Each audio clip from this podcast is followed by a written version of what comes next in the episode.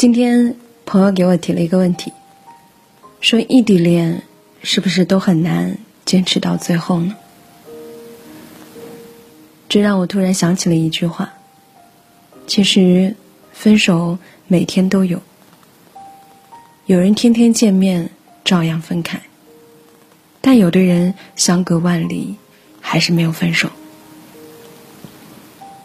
所以有的时候不靠谱的，或许并不是时间、距离，而是人心吧。而异地恋的两个人，因为距离问题，很多时候确实是欣喜忧愁无从分享，欢笑落泪不能拥抱。但是我觉得，真正打败异地恋的，并不是距离。那能够拆散他们的，我总结了一下，无非有以下四点：第一，缺乏真诚的交流。办公室里来了一位新的同事毛毛。自从他恋爱之后，我们就隔三差五都可以收到他的恋爱情报。老实说，刚开始。他给我看的那些聊天记录，我真的不觉得他是在谈恋爱。毕竟，他正在经历一场异地恋。他和异地男友每天的对话，对方除了自报早安、晚安，两个人几乎没有任何深入的交流。也是那段时间里，毛毛就经常找我倾诉。说他越来越失望了，他觉得对方不够喜欢自己，也埋怨对方什么事情都不跟他讲。但见面的时候，对方的温柔和无微不至的照顾，又让他觉得自己是被爱的，所以他感觉特别矛盾。我记得我当时回他说：“那你有没有试着把自己的想法？”告诉他呢，但毛毛总是拒绝说：“嗨，再看看吧。”我说出来怕影响两个人的感情。其实有的时候，比起说出来影响感情啊，藏在心里偷偷失望，我想，才更让人伤心和伤感情吧。因为距离问题，很多事儿你不说。对方或许就察觉不到，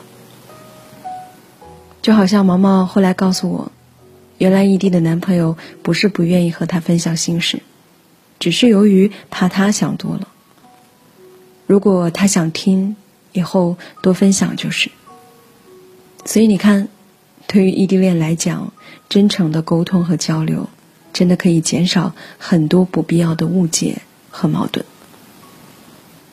第二点，缺乏互相理解和信任。你有没有发现，很多异地恋的情侣啊，见面的时候还很甜蜜，可是，一到异地，又开始频繁的争吵。我也是在我的后台啊，收到有位男性读者曾经给我留言说，他异地恋四年，终于结束了，就是觉得很累。说每天的工作已经让人疲惫不堪了，以为可以在他那里得到些许的温暖，可是换来的永远都是女友的质疑和不信任。他说，他好像理解不了我为什么每天都很忙碌，也不相信我的工作是真的很忙。解释多了，就好像掩饰了。我们两个每天争吵。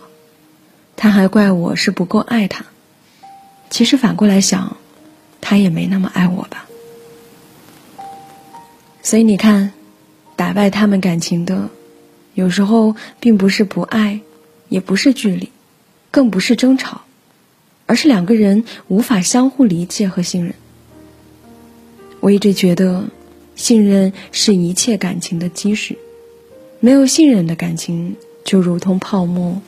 风吹就破，所以啊，当你选择跟他在一起的时候，也请你给这段感情足够多的信任，坦诚交流，平等相爱。第三点就是不尊重对方的兴趣爱好。我还记得曾经有个网友提问啊，说异地恋，男友有自己的爱好，不愿意陪我做喜欢的事情，他是不是不爱我了？我在底下发现一个回答，我特别喜欢。说人各有各的个性，也各有各的喜爱，可以不喜欢。但两个人一定要互相尊重。是啊，人人生而不同，喜好当然也不尽相同。但我觉得恋爱当中的女生很容易有一种错误的思维，就是你如果不陪我，你就是不爱我。可是我想说，对于异地恋的情侣来讲啊，女生对陪伴的要求会更高。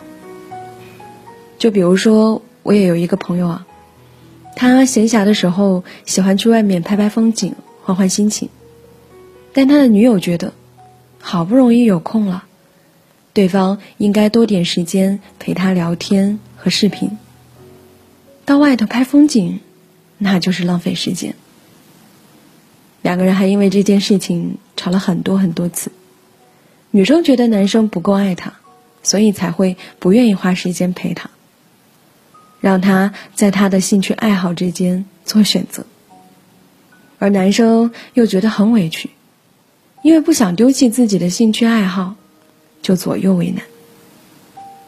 其实，在我看来，好的感情应该是让对方感觉到锦上添花。你可以趁着外出拍风景的时间，和他多分享和交流你的爱好吗？而不是两个人以爱之名去剥夺对方的喜爱呀。尊重对方的喜好，不要总是让对方在你和他喜欢的事物之间做选择。我相信，这样的你，一定会让他更喜欢的。最后一点就是，不要在爱情里失去自我。叔本华也曾经说过啊。你永远不要轻易的说出“我爱你”。我爱你三个字，首先是我。一个没有厚重自我的人，是不配谈爱的。你有没有发现，其实，在我们的生活当中，我们多多少少也会遇到很多为爱痴狂的人。他们把所有的心思、所有的时间，都放在另一半的身上，时时刻刻盯着另一半的生活动向。以此来求证自己是被爱的，就好比异地恋的情侣啊，有些甚至会要求另外一半事无巨细报告行踪，登录对方的社交软件，查看对方的聊天记录，要求对方放弃和其他异性的交流机会，好像只有这样才可以让他感觉到自己足够被爱和重视。但是往往啊，失去自我的爱，这段关系就很难平衡了。而不对等的恋爱只会让两个人爱得很辛苦、很累。我觉得这个世界上最好的保鲜，并不是每时每刻的联络和秒回信息，而是两个人不断的进步，让自己成为一个更好的，也更加值得他去爱的人。所以我想说，亲爱的，你要迟早明白，你再爱一个人，也不用整天围着他转。每个人都有自己的空间，你的生活也不止只有对方。